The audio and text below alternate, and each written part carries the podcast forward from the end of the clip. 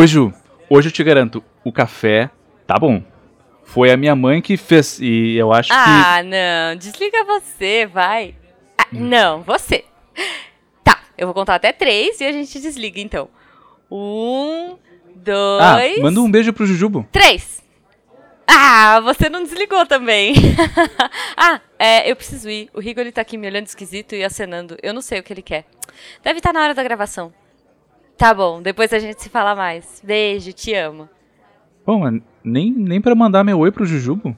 Oi, gente. Demorei muito. Tava ali embaixo comendo meu pastel de beterraba com caldo de cana. Ah, oi, Tarik. É, ju, Jujubo? Ah, não, não, era minha mãe no telefone. Então, gente, e aí, qual que é o tema de hoje? Então, a Jujuba vai explicar para ti. Ela tá especialista no assunto. Teoria do apego. Ah, meninos, vão entrando. Peraí, a minha mãe tá ligando aqui, eu vou atender, vai que é alguma coisa importante. We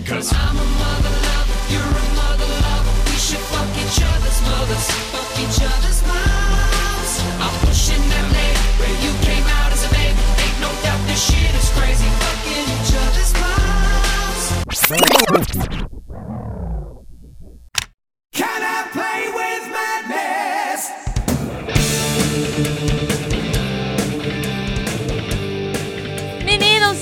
Maravilhosos, estamos aqui para o nosso segundo episódio do Fale Mais. Olha só que agora o podcast tem nome! No primeiro, no primeiro programa a gente ainda não tinha definido na data da gravação qual seria o nome do programa. Pra não dar azar, né? Exato. Isso é meio coisa de miçangueiro, Riggs, eu devo Catim. dizer aqui. Catim. Mas é, não tínhamos nome, agora temos. Fale mais sobre isso. Então hoje falaremos mais sobre teoria do apego. Estamos perto do Dia das Mães. Então, a culpa é da mãe? Por quê?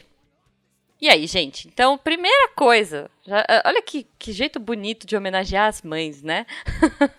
a gente vai discutir um pouquinho a questão psicológica e a responsabilidade dos pais. Aí eu vou fazer um. Já vou começar polemizando, que esse negócio de culpa é da mãe não vem, não. É a responsabilidade dos cuidadores no desenvolvimento de uma criança. Inclusive, vocês não deram o, o nome pro podcast no primeiro episódio para não, não se apegar tanto, né? Caso desse alguma coisa Sim. errada. Exato. Sim. Caso ele viesse, viesse a falecer prematuramente, a gente não tinha muito, muito apego. Meu Deus! Ok, gente. Então, primeira coisa, Higgs, vamos falar um pouquinho do papel culturalmente atribuído às mulheres no Ocidente? Tem diferenças, né? Ocidente e Oriente, mas a gente vai focar aqui na nossa cultura, né? É, primeiro que é bom sempre evitar falar de coisas que a gente não sabe, né? Então é, vamos evitar falar do Oriente. Se bem que eu sou especialista em novela coreana, devo dizer. Mas é, tá. É, não sei se não sei se exatamente qualifica, mas, mas tudo bem. Ok, ok.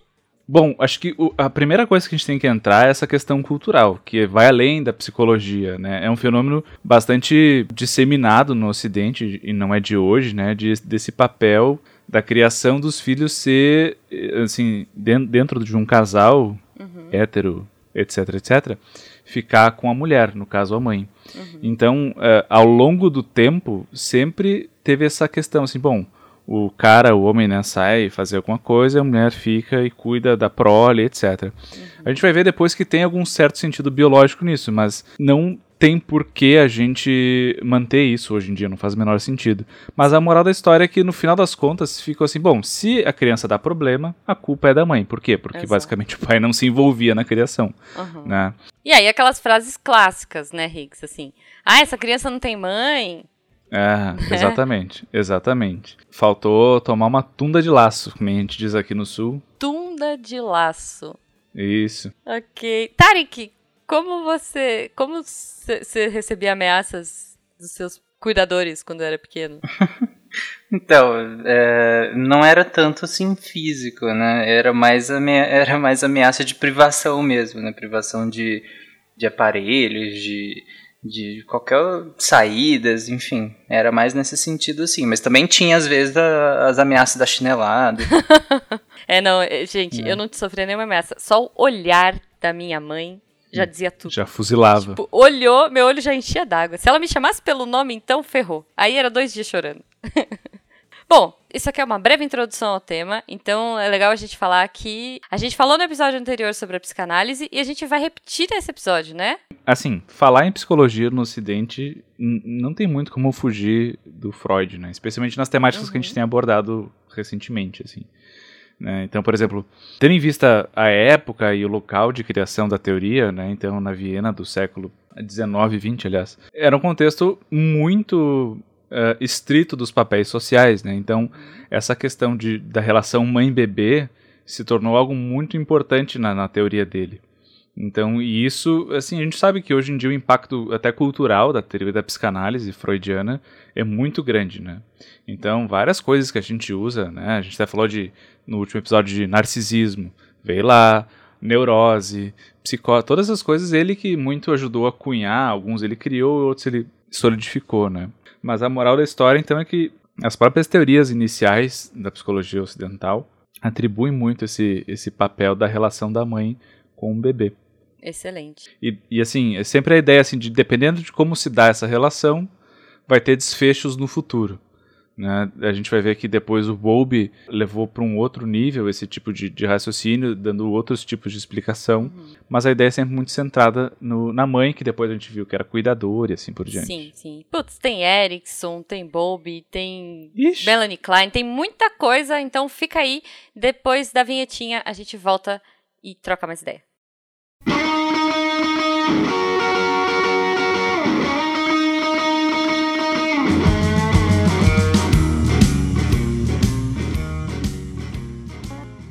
Gostaria, antes de mais nada, de apresentar o nosso convidado, né? eu sou a Jujuba, estou aqui com o Rigoli, e aí trouxemos o Tarik. Por quê? Para deixar as pessoas tristes? Não! Por quê, Tarik? Porque eu, eu, gosto de citar a minha bio do Twitter, okay. porque eu, eu, desisti de ser médico de humanos para ser médico de animais, né? Justo. Então, Excelente. É por isso. Então o Tarek está aqui porque ele vai trazer a visão das, dessas teorias que a gente vai falar aqui no mundo animal. Olha que bonito. É isso que a gente falou para ele. Na verdade, a gente vai usar ele de case, né? Para falar sobre a mãe do Tarek. É. Você está no arquivo confidencial! Prepare o seu coração!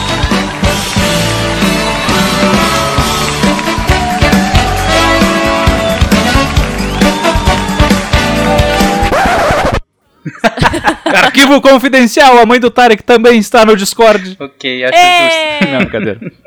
Olha, eu lembrei, agora você falando disso, que o, uma das coisas que minha mãe falava quando eu era pequeno, quando eu era bebê, ela tinha que ir ao banheiro comigo, né?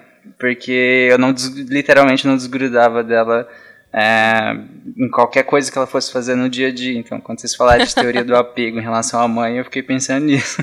Até quantos anos você ficou nessa? Até ano passado. não.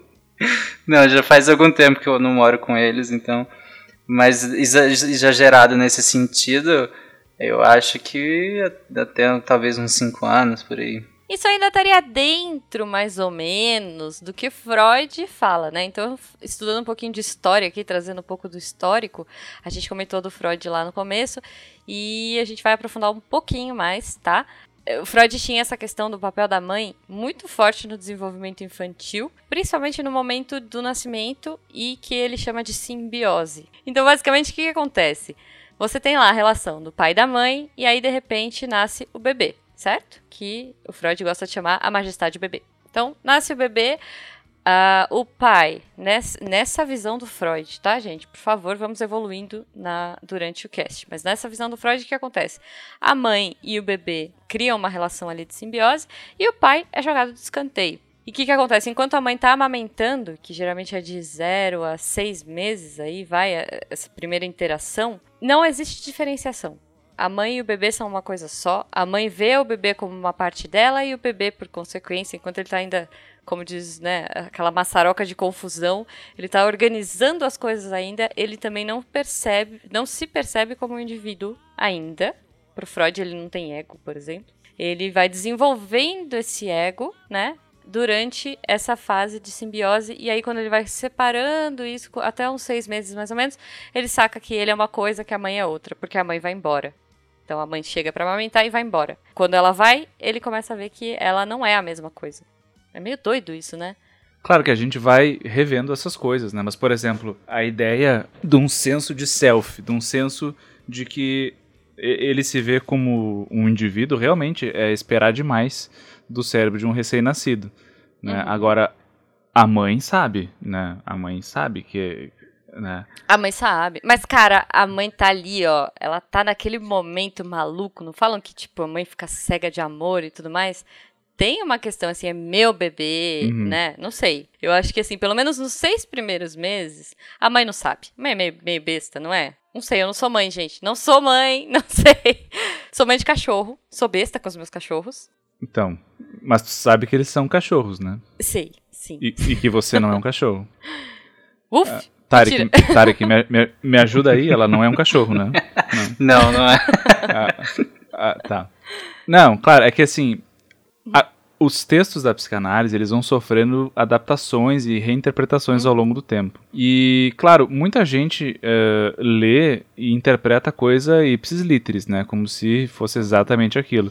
Tem muita gente que já entende algumas coisas como algo mais metafórico. Tipo aquelas pessoas que, tipo, leem a Bíblia e dizem que são alegorias e coisas assim. Uhum. Tipo isso, sim, então. Sim. Então a ideia não é que de fato. Né, isso são correntes, né? Tem gente que Sim. diz, não, não é que de fato ela acha que é parte dele, mas é que ela sentisse como se fosse. Né? Então é uma coisa meio subjetiva, né? Uhum. É, né? uma proteção, então... né? Uma coisa. Tipo, aquela. É, é, é isso, aquela maçaroquinha fofa. Cara, ela não, não se vira sozinha. Se ela não tiver a mãe ali, lascou. Não é tipo uhum. um filhotinho de animal, Tarek, não sei que, que, animal é tipo, meu, nasceu, desencana, vai, filhão. Tartaruga? Ah, algum, é, alguns, alguns répteis, alguns répteis, boa parte deles é, é, é, bem assim. Em, em relação aos humanos, inclusive, tem uma discussão grande sobre a construção social desse apego imediato, né? Uhum. Da, da, é claro que a gente, nós como cientistas, a gente sabe exatamente que tem um componente é, hormonal extremamente importante, é, da ocitocina, ocitocina por né? exemplo, é, tanto em humanos quanto nos o, animais não humanos, e, mas também tem uma boa parte de construção social desse apego imediato, desse amor imediato da mãe para o seu filho, né? E eu acredito que o, o extrema, o, o, extremo oposto disso, e aí vocês me corrijam, talvez seja a questão do, da depressão pós-parto, né? É, eu acho que acontece muito é que as pessoas confundem, né? Uma coisa é a gente dizer assim, ah, a, a, as, as mulheres humanas, então, que têm a prole, elas têm uma propensão maior a se vincular com os próprios bebês e têm uma, um impulso biológico de querer cuidar isso, deles. Mas isso não é um imperativo incondicional. Né? Isso é uma coisa que é uma, uma propensão. Uhum. Então, porque a gente sabe que comportamentalmente a gente observa isso, a gente observa isso a nível hormonal. E isso não é só para mulher, a gente sabe que o homem também tem uma propensão maior para isso na, com a própria uhum. prole.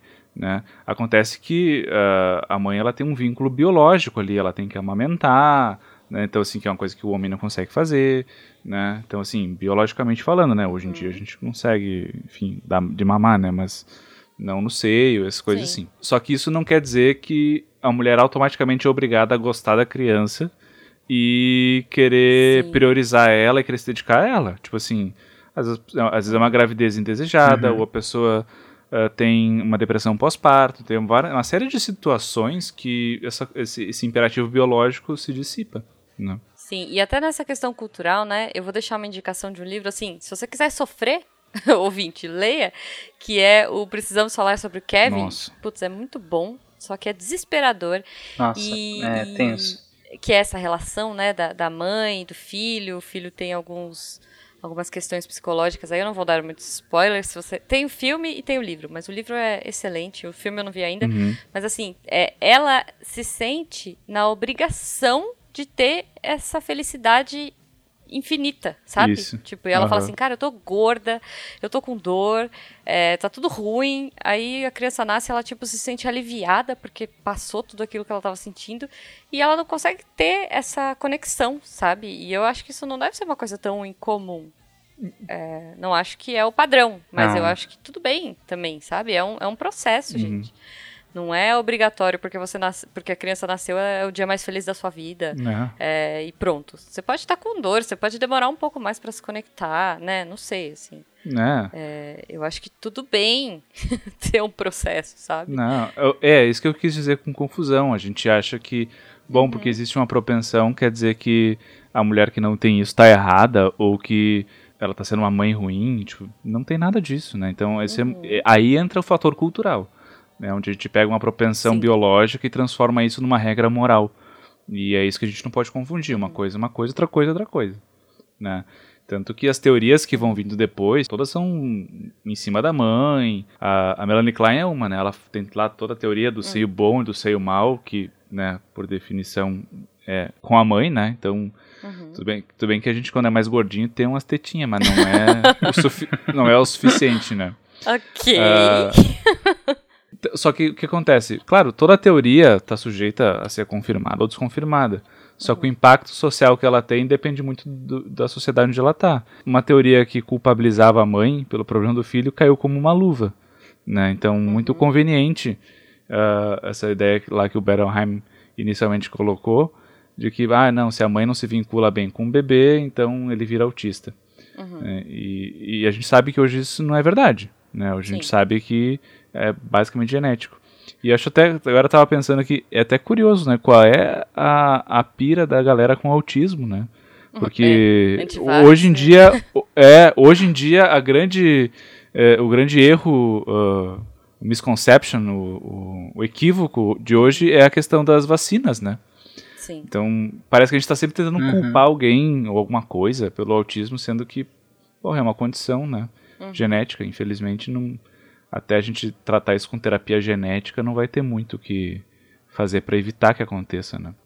Sim. Então, em uma condição, talvez, uh, você falou a questão da, fixação, talvez por isso, mas é uma condição até então pouquíssimo entendida e com alguns indivíduos que eram que, que se sobressaíam em relação à população uhum. geral, né? É, alguns, alguns espectros autistas acabam se sobressaindo em relação à média da população, né? É, média das crianças e tudo mais. Então é, é sempre alguma coisa de fascinação e, e, como tudo que é fascinante acaba sendo alvo também, né? É, tem correntes inclusive que defendem que não é um transtorno, que é um fenótipo diferente que a gente tem, que não é necessariamente um, uhum. um problema e, e, que seria quase que uma personalidade assim. Mas, enfim. Acho tem, que vale um várias... episódio. Acho que vale um episódio. Vale um, vale um episódio. é, Boa. Eu, não é muito meu meu minha área de, de know-how, mas é, eu acho que seria bem bacana a gente de repente achar alguém que, que manja para comentar. Sim, por favor. Se você está escutando isso, conhece alguém, ou se você é essa pessoa, mande mensagem pra gente. Aliás, a gente. Olha que louco, a gente tá batendo papo e a gente não falou as nossas arrobas, né? Se você quiser entrar em contato com a gente, você pode mandar para arroba Fale Mais Podcast ou pode mandar para mim, arroba Jujubavi, ou arroba Marcelo Rigoli, ou arroba Fernando que se você quiser tirar dúvidas se seu animalzinho, sei lá, deprime ou qualquer coisa assim. então, bom, é, você falou do Bruno, né? É, essa teoria do, do fato da mãe ser pouco calorosa, né? Dela ser fria e a criança ser autista. É, a gente não falou o nome, só que é Mãe Geladeira. Olha só que bonito o título. Ah, sim. Bom, então vamos lá, gente. Mãe geladeira já era. Não faz sentido nenhum, já caiu errado, né? É, não, não tá valendo. Aí, outro cara que se destacou depois foi o Eric Erickson, uhum. que acho que, além de ter ideias legais, ele tinha um nome muito foda, né? Muito. Eric Erickson. Que, aliás, né, tipo, ele é Eric, o filho de Eric. Exato. Ele é quase, tipo, ele é quase a Santíssima Trindade, assim, né? Ele é o pai e o filho. né? É bacana. Pois é, pois é. Não, o que eu acho legal, assim, o Erickson, ele já tinha uma outra visão. Enquanto Freud achava, né, que a gente passava ali por algumas fases, uh, putz, um dia a gente pode falar só de psicanálise e falar das fases do desenvolvimento lá, mas rapidinho, citando rapidamente, oral, anal, fálica, latência genital, que, que isso acontece mais ou menos até, vai, dos, do zero aos 12 e aí depois na adolescência, né? Então essas as fases críticas do desenvolvimento infantil para o Freud, elas param ali mais ou menos com 12 anos, entram numa latência gostosa, legal, divertida uhum. e aí voltam na adolescência. E pro Erickson, cara, é, ele, eu acho que o Tarek vai se identificar com ele. Ele acha que assim, as uhum. nossas crises de desenvolvimento, elas são para a vida toda. cara, você tá sempre em crise. Sempre, sempre, mas o Erickson acredita que a crise é uma oportunidade de você tirar o melhor disso, sabe? Apesar de tudo, apesar dele achar que a gente vive em crise, ele é um, um otimista. Olha só. Olha que bonito. Então, assim, é, ele tem essa teoria, né? Essas crises de desenvolvimento do Erickson é como se fosse numa balança. Você tem o lado positivo, você tem o lado negativo.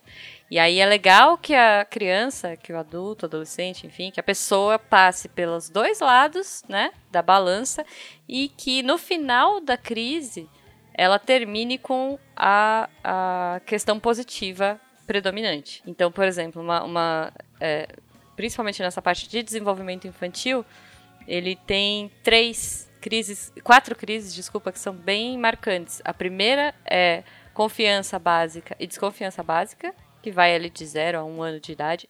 Essas datas variam um pouquinho, tá, gente? Porque, né, somos seres diferentes. Às vezes uhum. uma criança não, não, não precisa ser exatamente nessa, nessa data. Mas, então assim, confiança e desconfiança. A criança tá ali de boa, a mãe vai embora, o cuidador vai embora, ela chora. Se a mãe ou o cuidador, se ele volta rápido e tal, a criança passou por um uma, uma momento de desconfiança, tipo assim, meu Deus, vou morrer, ferrou e agora eu tô sozinho no mundo.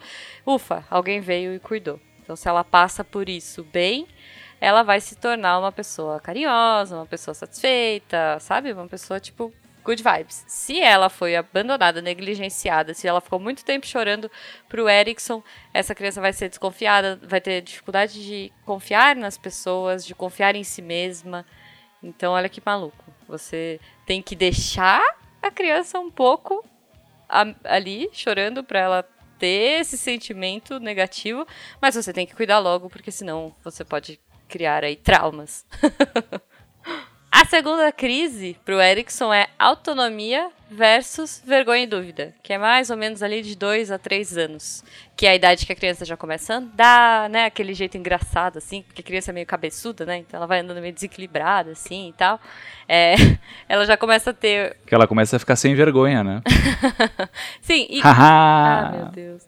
E que ela começa, olha que legal, aprender as necessidades fisiológicas, né? Tipo, se libertar da fralda, gente. Tem todo um processo aí e ela vai criando essa autonomia. Então, se os pais, né, se os cuidadores conseguem dar uma autonomia, se eles conseguem fazer com que esse processo seja bacana para a criança, ela vai levar esse, sentimento, ela vai levar essa autonomia, ela vai levar essas coisas legais, esse aprendizado para frente e não vai ficar com traumas. Por outro lado, se ela for ridicularizada, se ela leva, né, enfim, receber bronca porque, sei lá, fez xixi na calça, pô, a criança tá aprendendo ainda, né? Então, assim, se ela for criticada, ridicularizada, ela vai experimentar toda a vergonha e vai ter dúvida de si mesma.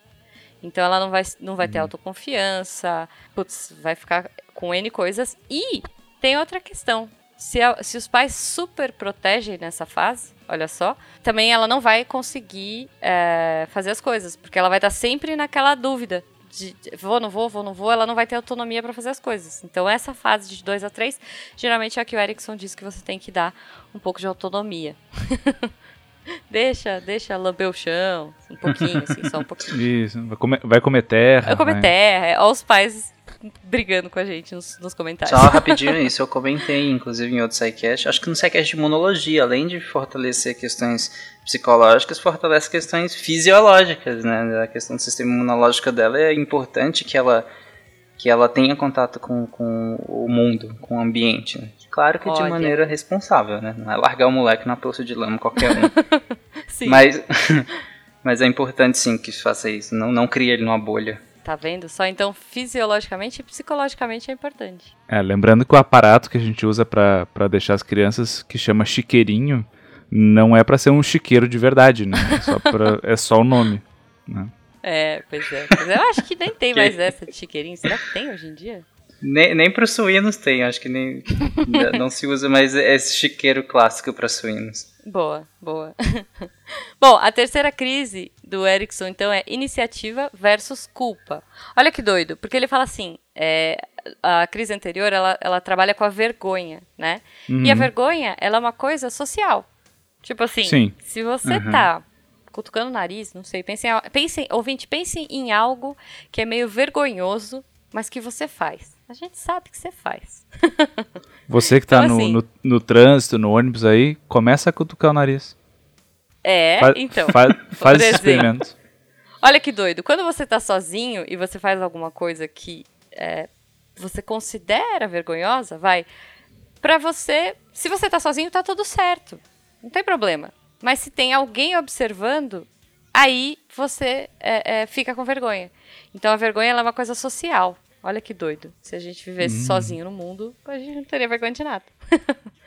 e aí, então assim, é, a culpa, ela é uma vergonha interna. Ela é uma vergonha internalizada já. Você já já pegou esse sentimento da vergonha que você passou ali de 2 a 3 e internalizou isso. Então, a terceira crise do Erickson é iniciativa versus culpa, geralmente de 3 a 6 anos aí, que é a criança começa a perceber as diferenças sexuais, é, entender a forma que o mundo acontece, né? Acho que isso é uma coisa que vale a pena comentar, que é tanto, acho que uma coisa que, que o Freud e o Erickson ambos contribuíram, assim, de uma forma positiva foi para tentar desmistificar um pouco essa questão da sexualidade na infância, né? Que uhum. a, as crianças eram vistas... É engraçado, porque a, a, até a Revolução Industrial elas eram vistas como pequenos adultos, mas pequenos uhum. adultos assexuados. Né? E aí, a partir desses questionamentos uhum. que o Freud coloca de que quando ele falou assim, ah, sexualidade infantil, nossa, isso foi um furor da, da Viena da, do início pois do século, é. né? Imagina. Se hoje ainda é, imagina na época em Viena, né? Então, uhum. eu acho que isso ajudou e a, a gente entender que, bom, é, tem uma sexualidade ali, né? Claro que não é como a de um adulto, não, não tem toda a compreensão que um adulto tem, não. né? Uh, mas que ela está se desenvolvendo, né? E acho uhum. que isso é interessante e o quanto que esse fator cultural que, que a Juba comentou é importante no sentido de que quanto a gente pune essas coisas ou lida de uma forma muito exacerbada, né, do tipo, ah, vê a menininha se roçando no, no sei lá, no, no, canto do sofá e aquilo a mãe vê, o pai vê, o tio vê, faz um escândalo, daí leva no psicólogo, sendo hum. que ela tava só curtindo ali, tava de boa, sabe, não tava nada demais, né? É, não tem, quer dizer, né, nessa fase aqui você não tem, é, porque a gente fala é, curiosidade sexual e a gente acha que é uma coisa super maliciosa, né, uma coisa Sim. com a cabeça adulta. E na verdade não, Exato. ela está se descobrindo, é legal, é divertido, é gostoso. É, eu acho que é saudável essa exploração. É. Pro Freud, enfim, as, as mulheres tinham toda a questão da histeria ali, porque elas não tinham a liberdade, elas não, não, não tinham conhecimento do próprio corpo, né? É... Sim, sim. E hoje a gente vê que tem homens histéricos também, mas na época do Freud, cara, pensa, os homens podiam sair, podiam trocar ideia no boteco com os amigos e não sei o quê. A mulher tinha que fazer o quê? Ficar em casa, trancada, cuidando dos filhos, não podia falar com ninguém, era aquela vida insuportável. Então é sempre o contexto. E aí, Sim. então a gente tem que pensar que essa iniciativa, essas curiosidades sexuais da criança aqui com 3 a 6, elas são curiosidade normal. Tipo, uma criança vai olhar e vai falar: Eita, eu tenho um negócio aqui, por que, que ela não tem? Por que, que eu tenho? Né? é, e por que, que ele faz isso quando eu encosto e não faz quando. Enfim. É, é, é. é, essa, essa descoberta sexual não é de transar, é da própria sexualidade, é do próprio corpo. Uhum. Né? Exato. As pessoas confundem. Exato. Então, assim, é, aqui é, é essa questão, né? Ela está descobrindo isso. Se ela for muito punida, se ela for muito castigada, se ela for muito reprimida nessa, nesse momento, ela pode sentir muita culpa e aí ela pode diminuir a iniciativa de explorar é, não só a sexualidade, mas qualquer outra nova situação. Então, às vezes, pessoa, é, né, essa criança em desenvolvimento, se ela não é incentivada, não, não gente, vejam, a gente não tá falando assim, é isso aí, leva seu filho pro funk, sei lá. Mas assim, se ela não for incentivada a fazer coisas no mundo, sabe? Tipo, vamos montar um, uma casinha, vamos montar um, um, uma torre de Lego, vamos jogar Jenga, sei lá, qualquer coisa. Se tudo for não, não, não, repressão, repressão, ela obviamente vai ficar com isso é, para crises futuras. E se você ferra uma crise para o Erickson, você vai ferrando todas na sequência. Isso, é então, é dominó. Exatamente. É, nisso eu concordo com ele muito, assim. Eu acho que. Eu já concordo na questão das crises, né? Uhum. Eu acho super correto isso de. É, realmente, a gente está sempre em crise, não adianta. Não adianta você achar que depois que eu superar essa, é, vai tudo. Não, não, não, vai surgir a próxima, relaxa. e, eu, e eu acho que quanto pior, quanto mais estigmatizadas forem tratadas essas crises quando, quando crianças, né, quando até pré-adolescência, quanto mais estigmatizadas, quanto mais, é, sei lá, engrandecidas forem transformadas essas crises, geralmente por, por, seus tutores, pior vai ser a resposta a elas no futuro, as próximas crises, no caso, né? Sim. E então, acho que para essas crianças é, é, extremamente fundamental que os pais entendam como essas crises funcionam e, e busquem informação, os psicólogos estão aí para isso. Uhum. É, e, e, quando adulto também, que é quando né, acho que todo mundo está suscetível a algum tipo de problema e acaba não, não, conseguindo lidar muito bem com vários tipos de crises que surgem na vida adulta. Uhum. E de novo, é para isso que estão os psicólogos aí, então. Eita. Né? É, é, então assim, é, é bacana você pensar que no momento infantil a criança está desenvolvendo conhecimento do mundo, a interação dela com o mundo, a interação com os outros, a interação com ela mesma. Então tudo isso tem que ser muito incentivado, né? Tem que ser feito de uma forma tranquila, sem traumas, espera-se, né? Enfim, a gente Sim. não pode. É. Não dá pra também falar, ai, nossa, a mãe tem que deixar de trabalhar para cuidar do filho. Não, gente, não viaja. tipo, ah, meu é. Deus, até os seis anos ela precisa de mim, então eu não vou trabalhar. Não, não é assim. Mas assim, tem que ser tudo construído junto, né? Tem que ser uma coisa natural, eu acho. É, eu acho que sempre, acho que o Tarek trouxe uma charada, assim, busque ajuda, busque informação. Eu acho que outra coisa que é muito difundida culturalmente de que como existe esse instinto paterno e materno de que automaticamente as pessoas passam a saber cuidar das crianças, né? Isso não é verdade. Né? Pois é, pois por é. mais boa, vo Nossa, boa nunca. vontade nunca foi suficiente para resolver nada, né? Então existem maneiras e mais ou menos interessantes de lidar com certas problemáticas, né? Com. Desde criança fazer manha, problema para dormir, problema para comer. Nenhuma criança é igual a outra, claro, a gente sabe. Mas, assim, a gente já vem estudando a criação de crianças há muito tempo. Então, alguma coisa Sim. de ferramenta já existe, né? Não precisa a pessoa uh, inventar a roda toda vez, né? Todo, toda, cada criança, né? Então, isso, tipo, porra. Isso é um choque é bem interessante, né? Porque eu, eu me vejo hoje em dia, Cara, eu não tenho a mínima capacidade de educar uma criança. Pois a é, mínima. É. E, e, pensar que meus pais me tiveram bem mais novos do que eu sou hoje. Sim, cara, se, com a minha idade, minha mãe já tinha uma criança de 10 anos. 11 Sim. anos, olha que uhum. loucura. tipo, eu não. Cara, eu, a gente bota feijão no nariz ainda, sabe? É, mas tem algumas teorias de, de, mais recentes da psicologia que dizem que a adolescência vai até uns 30, 40, Sim. olha só. Então, eu acho justo. Eternos adolescentes. né?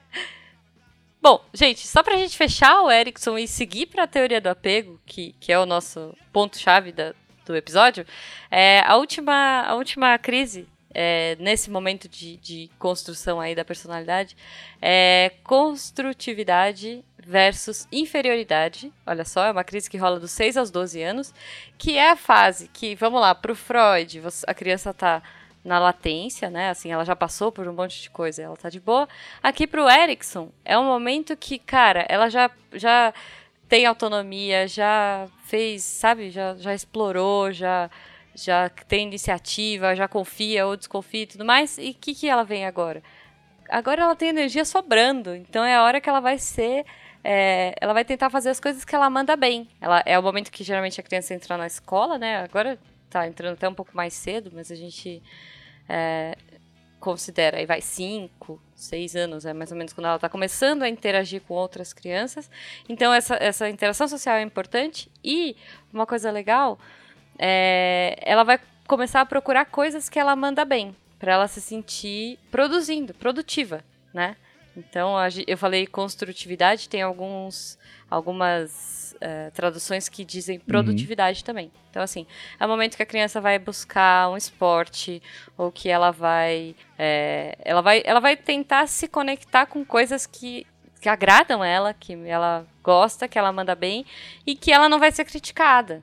Porque se é, nesse momento aqui, de 6 a 12, ela começa a receber muita crítica, começa a ser isolada, começa a ser deixada de lado, ela vai começar a desenvolver muito o sentimento de inferioridade. E daqui pra frente, cara, só ferra. Porque aí entra a adolescência, e se essa criança for pra adolescência com, com um sentimento de inferioridade alto, lascou. É, porque a adolescência é uma selva, né? Você então... entrar na adolescência se sentindo muito inferior, caramba. É uma selva hormonal. Exato. Uhum. É interessante que, que nessa fase dos 6 aos 12 é o, o, que hoje a gente tem visto acontecer muito esse fenômeno de encher a agenda da criança. Isso estou falando, claro, daquela classe média uhum. e tal, né? De uhum. encher, a agenda, encher a agenda da criança, né? Então a criança faz a escolinha de manhã, aí de tarde na segunda tem violino, na terça tem natação, na quarta tem judô. Balé. Mas, tipo assim, a criança é, tem mais compromisso que um adulto, né? Eu que assim, se a criança tá afim, ela curte fazer tudo isso, ótimo, né? Agora, o que a gente vê muito é os pais forçando a criança. Uhum. E aí vai rolar isso, porque de repente ela tá lá na natação e ela não curte, e ela não é boa de natação. E daí ela vai ser a, a última da turma sempre né? Vai ser sempre, vai, aí vai, por exemplo, estimular a inferioridade, uhum. por exemplo. Então, dá pra gente fazer esse link entre essa crítica que a gente tem hoje sobre encher a criança de coisa Sim. com essa, essa hipótese do Erickson aí de, de, dessa fase. Uhum. E olha, eu conheço adultos, e eu não estou generalizando, óbvio, eu só estou falando uma experiência, é, uma evidência anedótica, por assim dizer, mas eu conheço adultos que demoraram até começar a lidar com a frustração de não ser bom em tudo.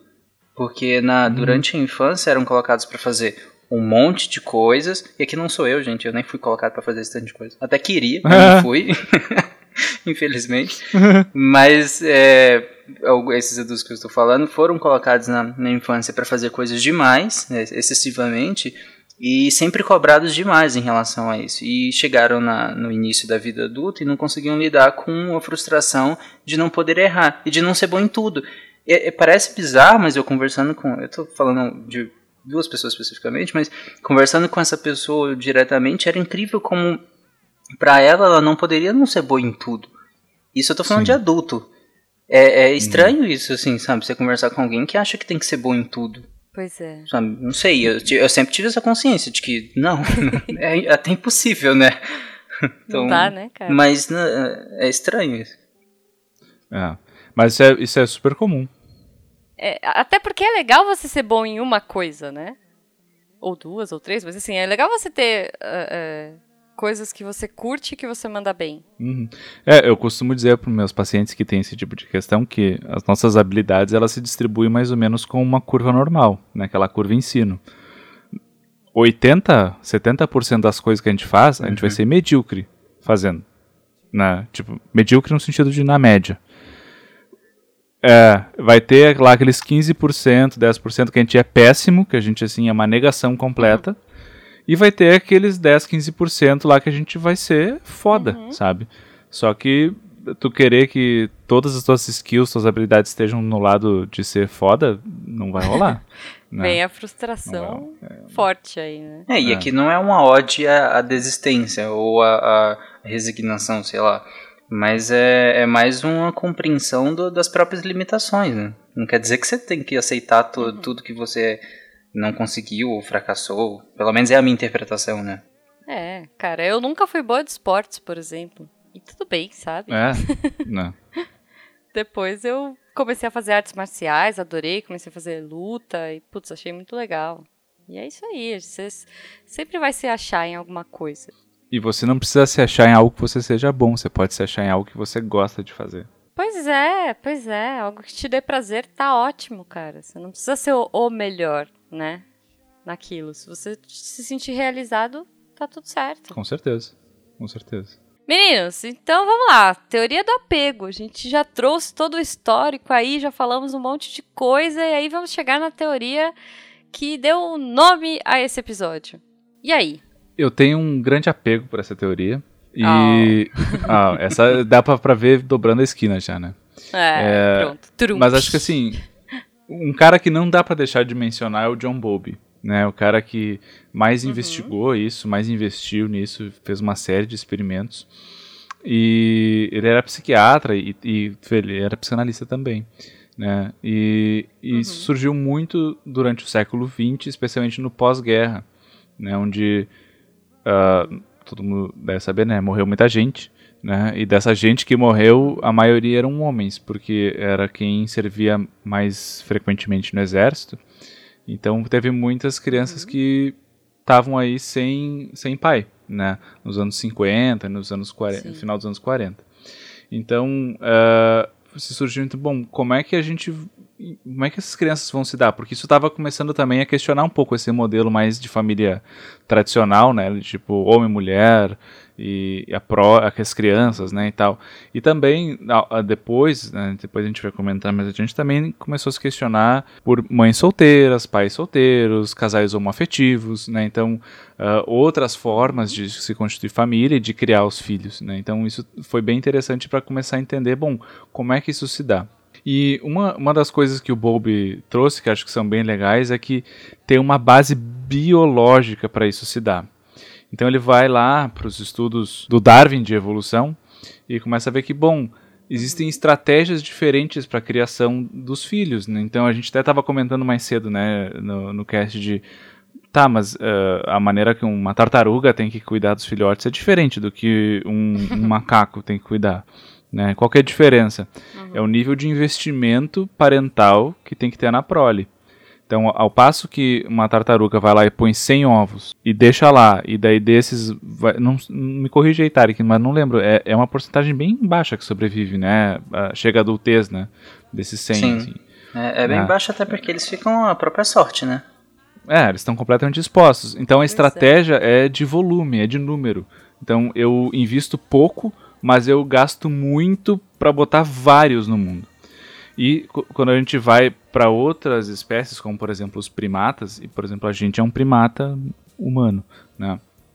Um, um, parte dos grandes primatas. A prole é bem menor, mas o, o quanto a gente tem que cuidar dos filhotes é bastante. Então é outro tipo de estratégia. A gente faz menos filhotes e cuida mais.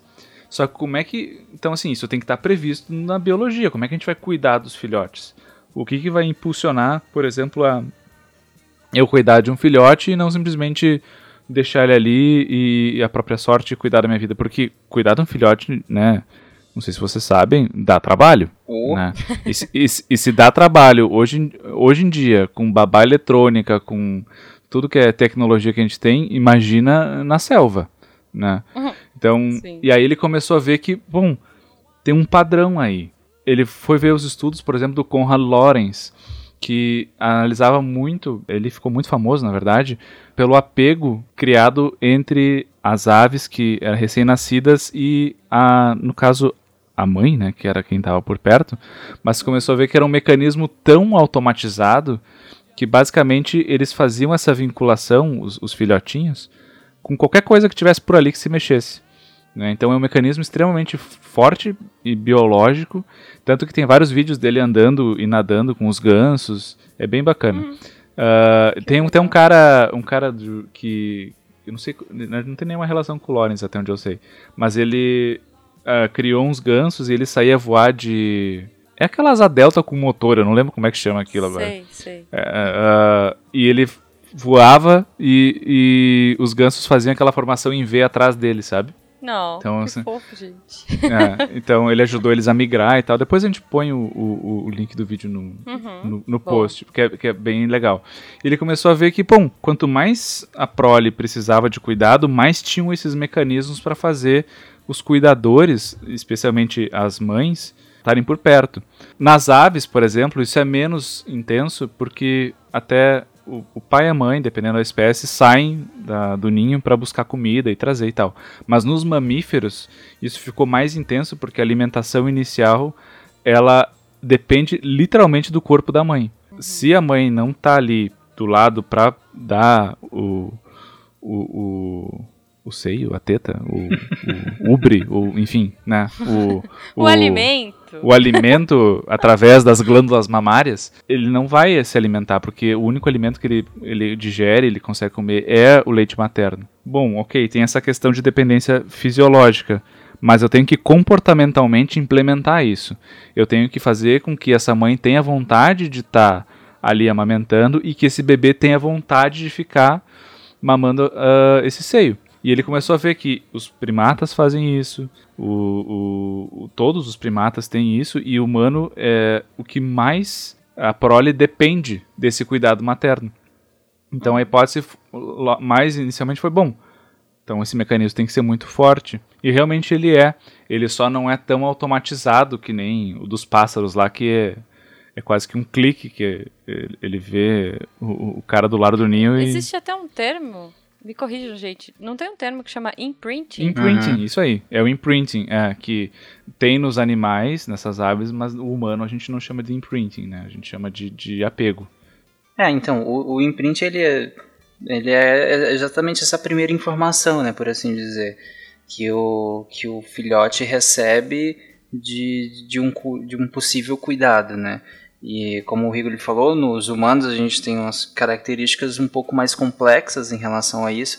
É, na verdade, nos mamíferos de modo geral são mais complexos, né? Quando a gente compara, por exemplo, com as aves, uhum. em que é uma coisa um pouco mais determinística, né? Igual o, o, os, os, experimentos do Lawrence, por exemplo, né? que, que os, os patinhos ficavam seguindo ele porque foi a primeira, aliás, seguiam um sapato, né? Basicamente, porque era a primeira é, coisa que que via ao nascer.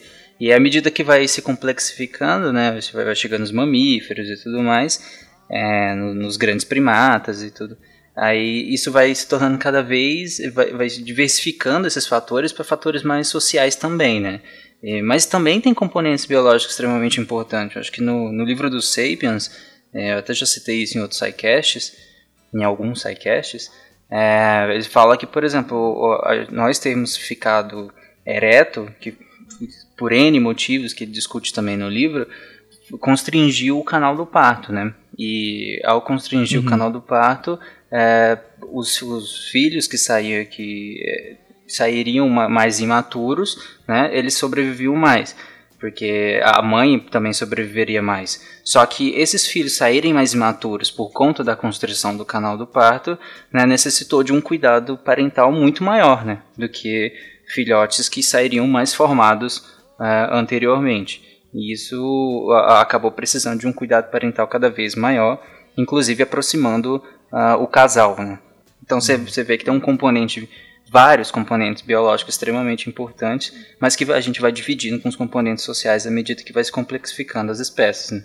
Exatamente. Né? Por exemplo, tem um mecanismo que eu acho bacana que é o pedomorfismo dos filhotes, que é basicamente aquela carinha de filhote. Sim. Então, né?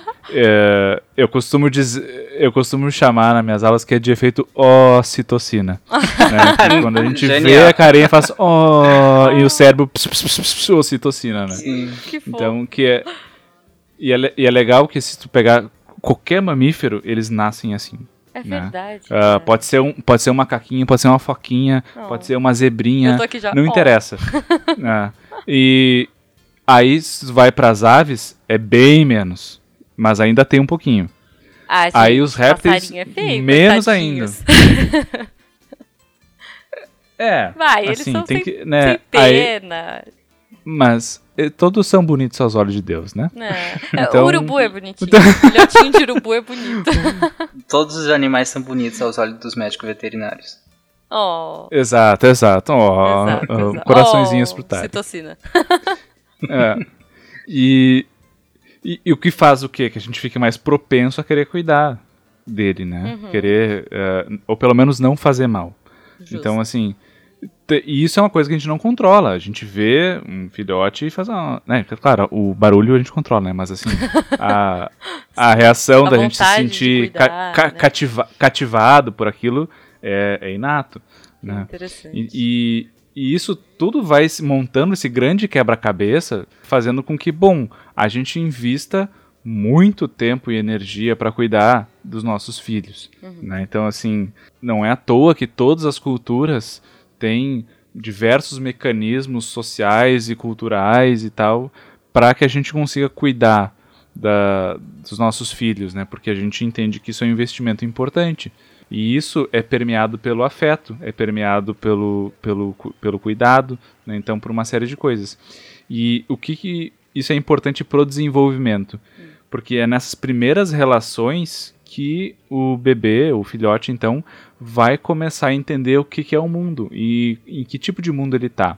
E eu acho que isso é, o, é uma das coisas mais legais da, dessa teoria, que ela deixa aberta uh, ah, para a aprendizagem ser flexível. Então, por exemplo, se o, o bebê chora e logo ele é uh, acolhido, uhum. ele entende que se ele pede ajuda, não com essas palavras, né? Isso é tudo muito Sim. instintivo, muito, né? Uhum. Ele entende que se ele demonstra descontento ou sofrimento, ele é apaziguado. Se ele demonstra fome, ele é alimentado. Uhum. Então isso cria um senso de bom. Acho que esse mundo é relativamente seguro. Uhum. Isso é importante porque ele vai crescer nesse mundo e ele tem uma visão de mundo seguro, por exemplo. Se o mundo for seguro, faz todo sentido, né? Uhum. Agora, se ele começa a ver que ele tem que chorar muito para ser alimentado, ele começa a ver, bom, esse aí não é um mundo fácil. Uhum. Eu vou ter que me esforçar mais, eu não vou poder, talvez, confiar tanto nas pessoas. Então, assim, uhum. isso vai permitindo. Porque, assim, pensem que ao longo da nossa história filogenética, a gente teve momentos de vacas gordas, de vacas magras, de, de, de ter mais predadores, menos predadores, né? Da vida ser mais fácil, ser mais difícil. Sim. E isso significa que a gente tem que se adaptar a isso. Né? E acho que uma grande sacada dessa teoria é que, bom, hoje em dia a gente sempre tenta fazer com que elas cresçam num ambiente seguro e tudo, né? Uhum. Mas nem sempre esse foi o caso. Então a gente está preparado para encarar um mundo que não vai ser tão receptivo é importante. E, claro, nosso papel é fazer com que o mundo seja o mais é, é, é, protetor possível, né? E, e, saudável. Mas não necessariamente é o que vai ser para sempre, né? Uhum. Claro. Em algum momento essa bolha vai ter que estourar, né? E essa criança é, vai ter que ir pro exatamente. mundo. seja na escola, exatamente. seja na creche, Mas, é, enfim. Acho que é uma decisão extremamente difícil, né? Caramba, eu, é, saber dosar isso, sabe? Saber até que ponto ir para que se você vai demais, você está fazendo um, um, uma prole que não sabe lidar com, com um problema, se você vai de menos, você está fazendo uma prole extremamente exposta a, a problemas e, e, e, às vezes retraída demais, né, com medo demais. Nossa, é, é realmente difícil. É difícil, né? Sim, e pensar o papel dos, dos cuidadores, né, nisso. Exato. Até porque cada criança vai ser de um jeito, né? Esse papo de que toda, ah, se você tem mais de um filho, você tem que tratar todos por igual, uh, tá completamente errado, uhum. porque cada criança às vezes vai ter uma necessidade diferente de afeto, de cuidado, de atenção, né? Então, tem crianças que, se tu der um, um, oi por dia, ele já se sente seguro, ele já se sente que tu se importa. E tem crianças que tu vai ter que abraçar, que tu vai ter que dizer que ama ele, que vai ter que fazer um carinho para ele entender a mesma mensagem.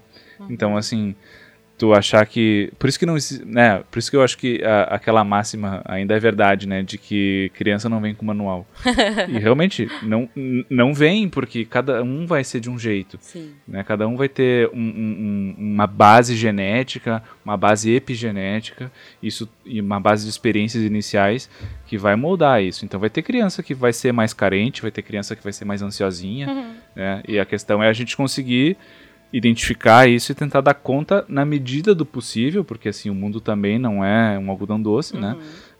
Uh, de tentar suprir essas necessidades na medida do possível, né? É, eu não tenho experiências com crianças tanto assim, né? Além dos meus irmãos, é, mas, mas com animais eu tenho uma boa experiência, né? E puxando para esse lado, eu acho que isso tudo que você falou, por incrível que pareça, talvez não sei se todo mundo tem noção disso, mas isso tudo que você falou também serve para filhotes é, de, de animais não humanos também. Né? E, aqui uhum. vamos puxar para um lado mais próximo das pessoas, que são animais domésticos, né? Então isso funciona muito bem para filhotes de cachorrinho, de gatinho também. Acho que quem tem consegue identificar exatamente isso que você falou para filhotes de cachorrinho e gatinho também.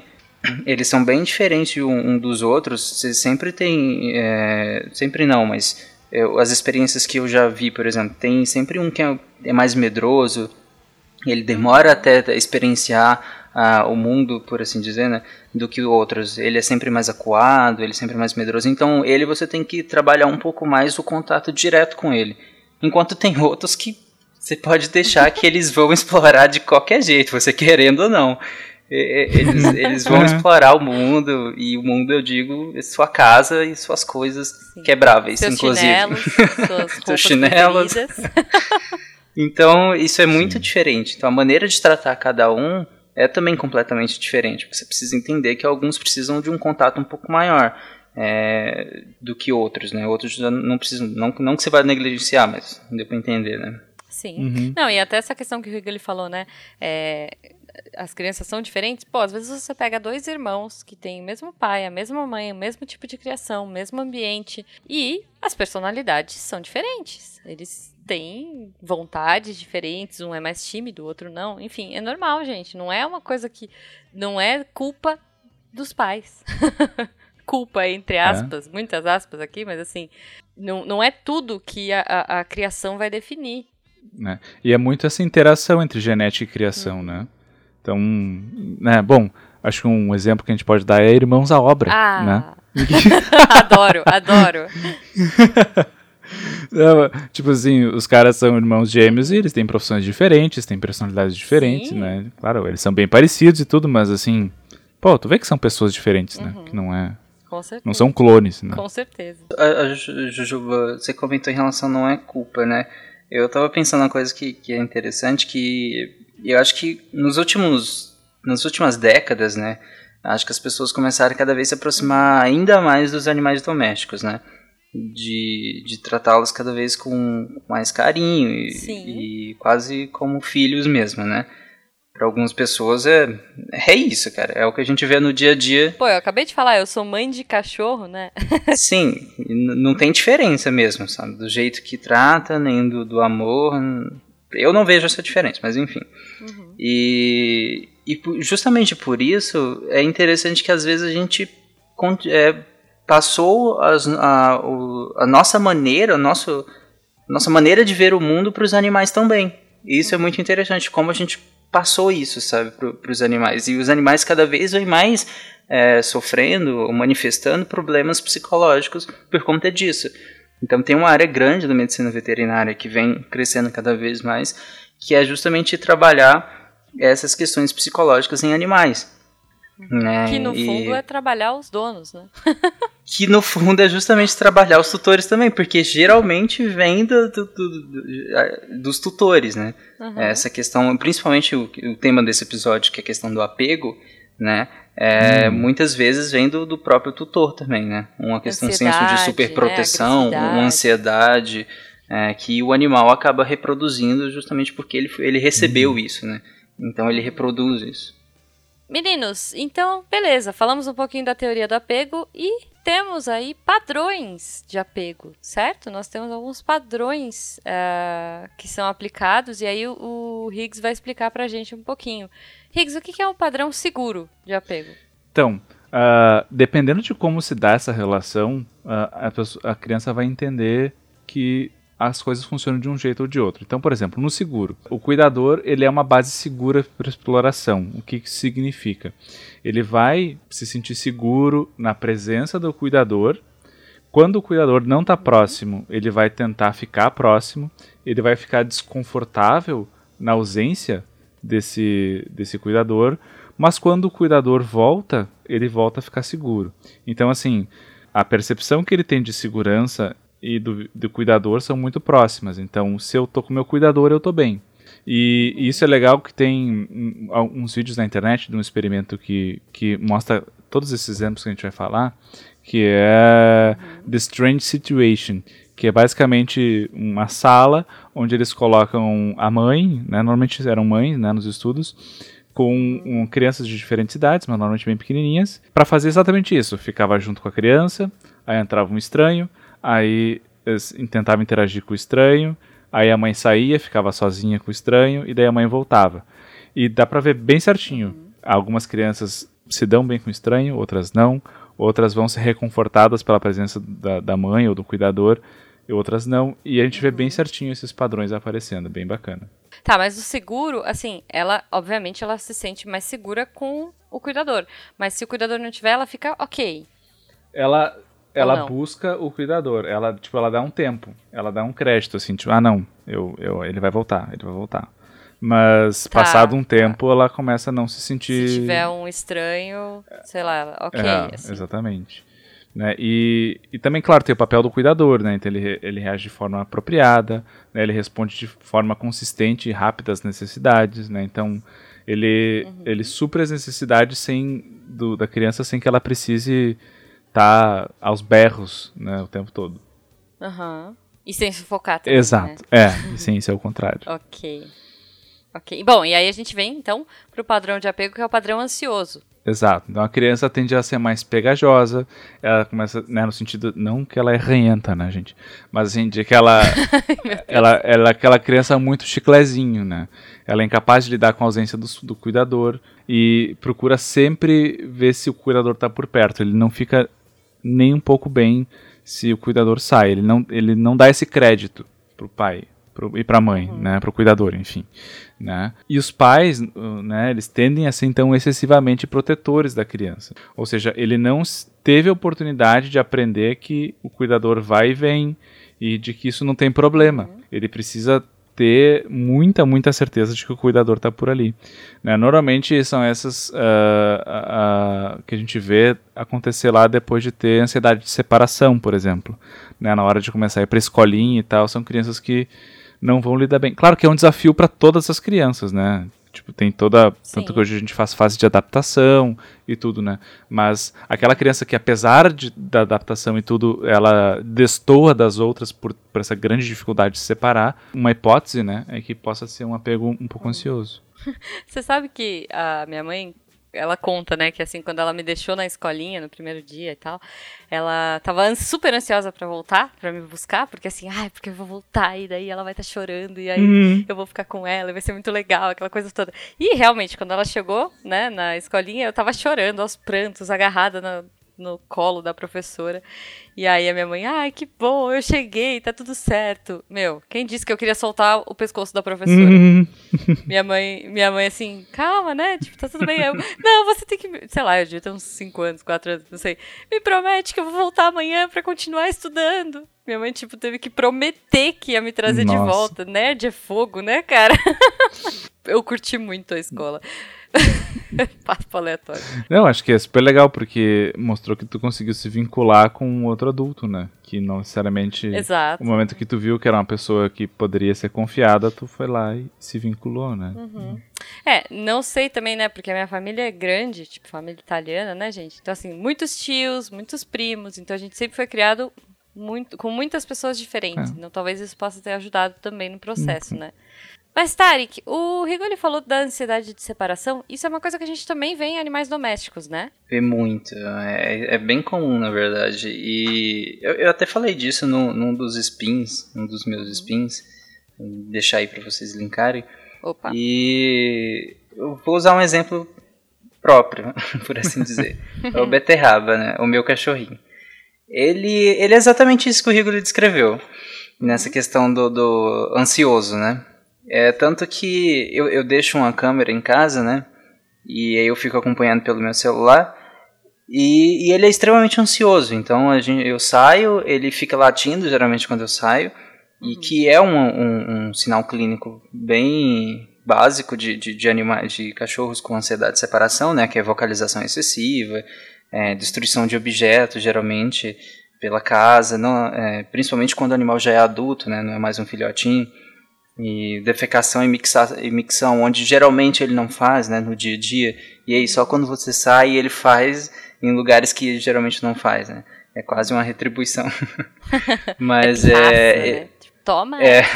deixou sozinho. Mas uh, muitas vezes é porque o animal realmente está muito ansioso. Uhum. Ele fica tão ansioso com a separação em si que ele tem comportamentos é, estereotipados, né? Inclusive ele pode desenvolver o que a gente é, tricotilomania, né, que é arrancar os pelos, né, uhum. é, lambedura compulsiva, e aí pode é, dar dermatite. Falar, pata, né? Sim, é bem comum ficar lambendo a patinha, e aí pode dar dermatite de, de, de contato e é bem ruim. Uhum. É, alguns animais, inclusive, eles podem vomitar, ter vários sinais clínicos é, decorrente justamente dessa ansiedade, desse estresse que é a, a separação do, do, com o tutor, né? E, e o, o, o Beterraba ele faz exatamente isso, né?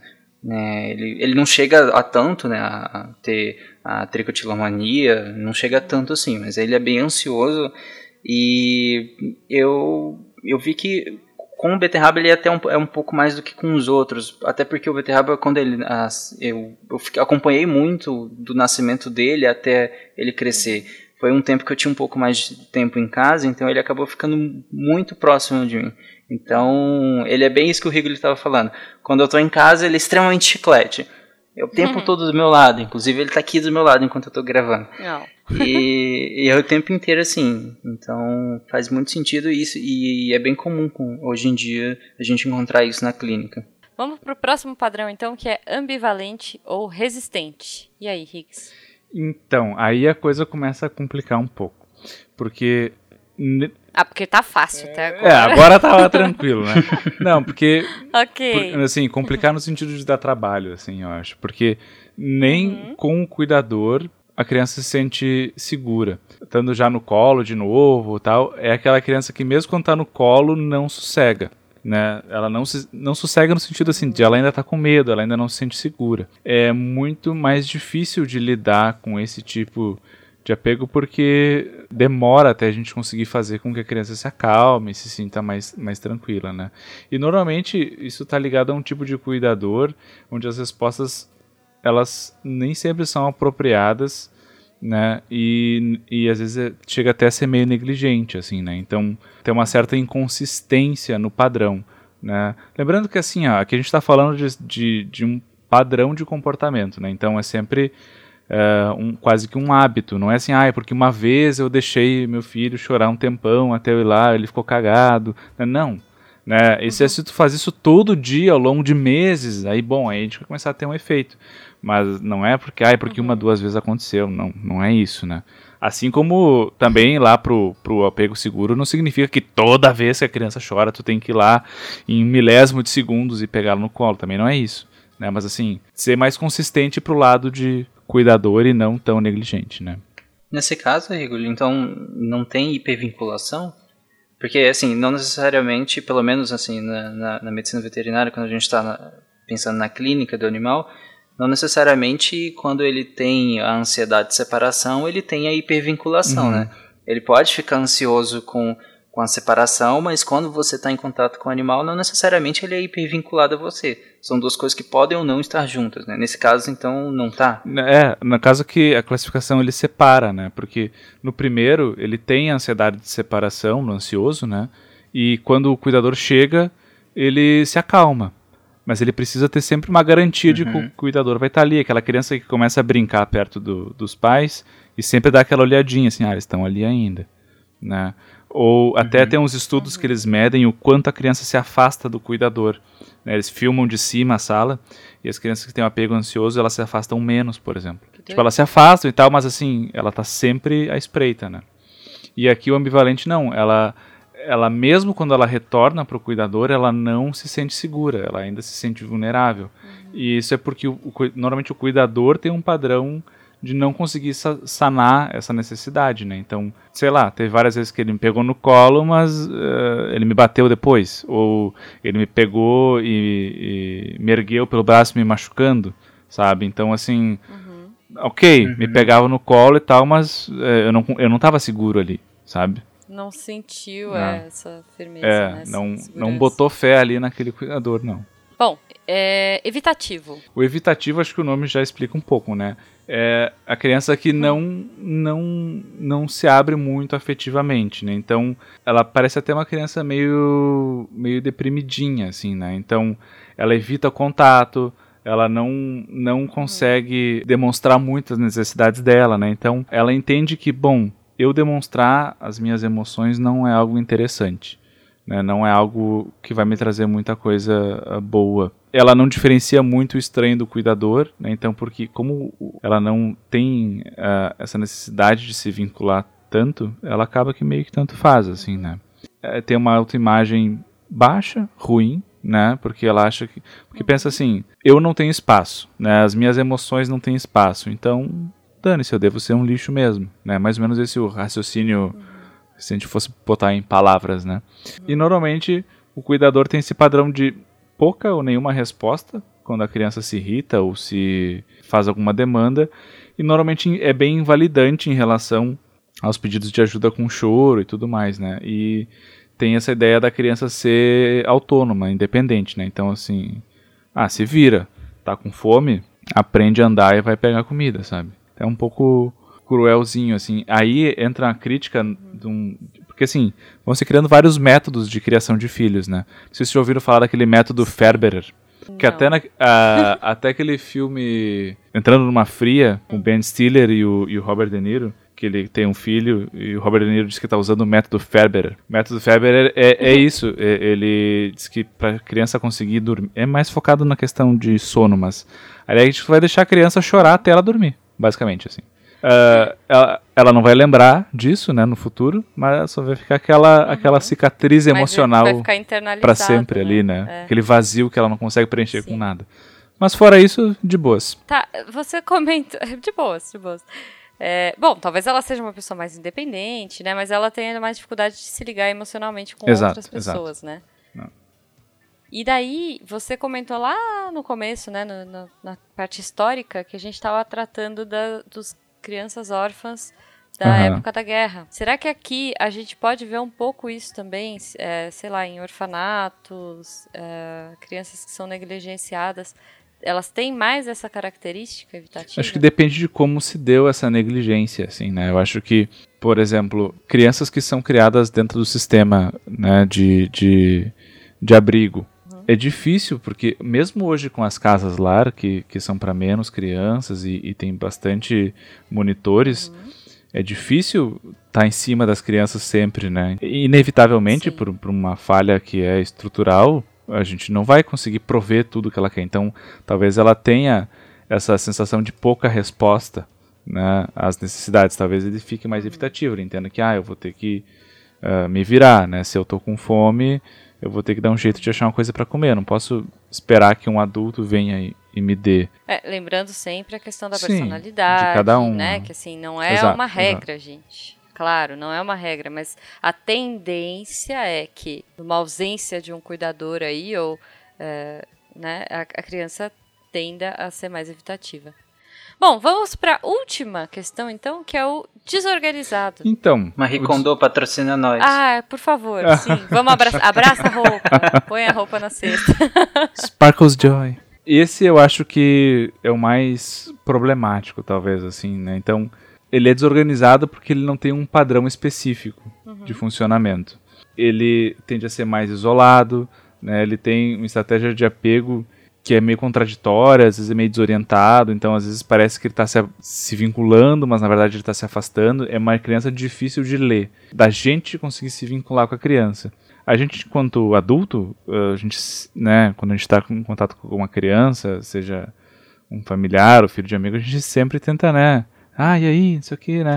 essa, é aquela, essa é aquela criança que é muito difícil tu chegar, assim, ela é meio assustada, meio, meio birrenta, mas ela também é esquisitinha, assim. Quem tá tentando se vincular fica meio desconcertado. E isso é muito um reflexo dos cuidadores, né, que vão ter esses padrões erráticos, assim, né, esses padrões de, é meio muita negatividade, às vezes tem muita confusão de papéis, né? Então, assim, pais que precisam ser cuidados e que não cuidam. Muito frequente também situações de maus tratos e de abuso. Uh, isso gera muito esse tipo de apego desorganizado também. Uh, é comum da gente ver nesse tipo de situação. Até porque a criança não sabe, né? Se ela pode ou não se apegar, se ela pode ou não confiar. Exato, é uma resposta que ela vai ter o ambiente, né? Então, uhum. ela se adapta do, do jeito que ela consegue, né? Na verdade, tadinha. E só um disclaimer para fechar os tipos. Isso aqui são propensões que a, gente, que a gente tem em dados ambientes. Não façam um raciocínio contrário. Né? Então, assim, ai, eu tenho um sobrinho que ele é ansioso e ele é muito pegajoso, hein, tá? Então ele tem, ele tem um apego ansioso e daí a mãe dele é muito protetora. Tipo, calma, isso não é um PhD em psicologia, tá? Então, assim, cada São caso é um caso. É, podem ser isso, ou não, é, né? Não, a gente tem não, muitos fatores. Não saiam interpretando os sobrinhos de vocês por aí, tá? Exato. A gente está colocando a lupa em um pequeno detalhe, né? Exato. Em uma teoria específica, temos muitas teorias aí, como a gente sempre diz, temos muitas abordagens, temos muitas formas de ver. Então, Exatamente. realmente, não tomem conclusões precipitadas.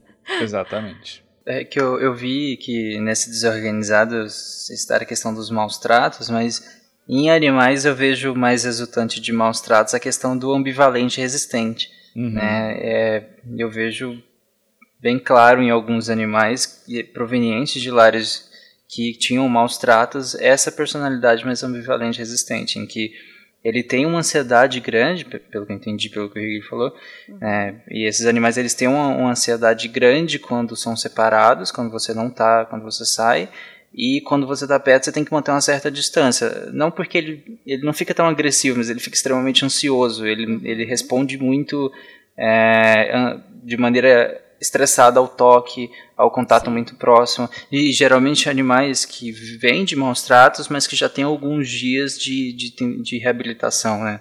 É, ao primeiro, claro que o primeiro contato é sempre agressivo e, e com muito medo, mas depois de alguns dias eles, come, eles ficam nessa questão do ambivalente resistente, é bem claro isso.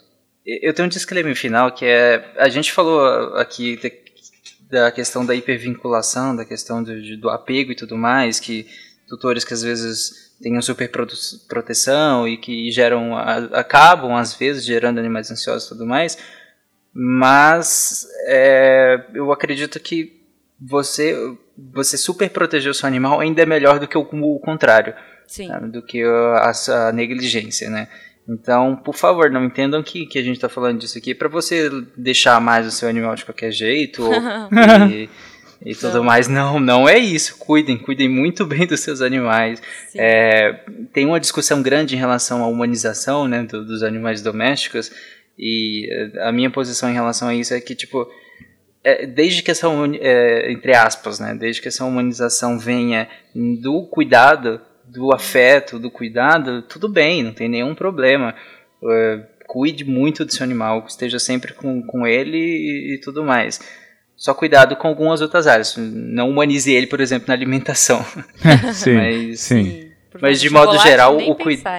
Nem pensar. Mas de modo geral, cuide bem, sim, que ele vai adorar. Exato. Oh. Bom, então é isso. A gente passou um pouquinho aqui por é, história, passamos por algumas abordagens, falamos da teoria do afeto. E aí, gostaríamos de saber o que, que vocês acham. Entrem aqui no post, comentem, mandem mensagem pra gente lá no arroba Fale Mais Podcast no Twitter. E é isso, né, gente? Sem culpa, feliz da vida, uhum. feliz dia das mães, né? feliz dia dos, dos cuidadores para vocês.